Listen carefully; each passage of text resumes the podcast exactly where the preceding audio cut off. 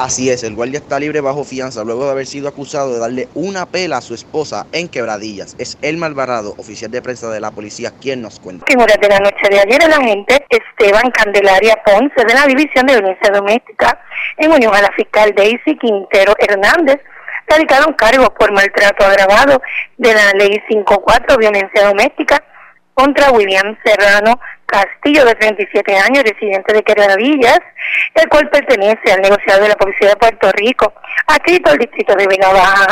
Este fue llevado ante la presencia del juez India Irizarry del, del Tribunal de Arecibo, quien luego de escuchar la prueba determinó causa, fijándole una fianza de 10 mil dólares, la cual prestó hasta su vista preliminar. Esta fue pautada para el 13 de noviembre del año en curso. Los hechos fueron el 27 de octubre, a eso de las 11 y 20 de la noche, en el barrio Terranova, en Quebradillas, donde el imputado fue acusado por maltrato agravado contra su esposa. Soy Willo Román y esta es la red informativa de Puerto Rico.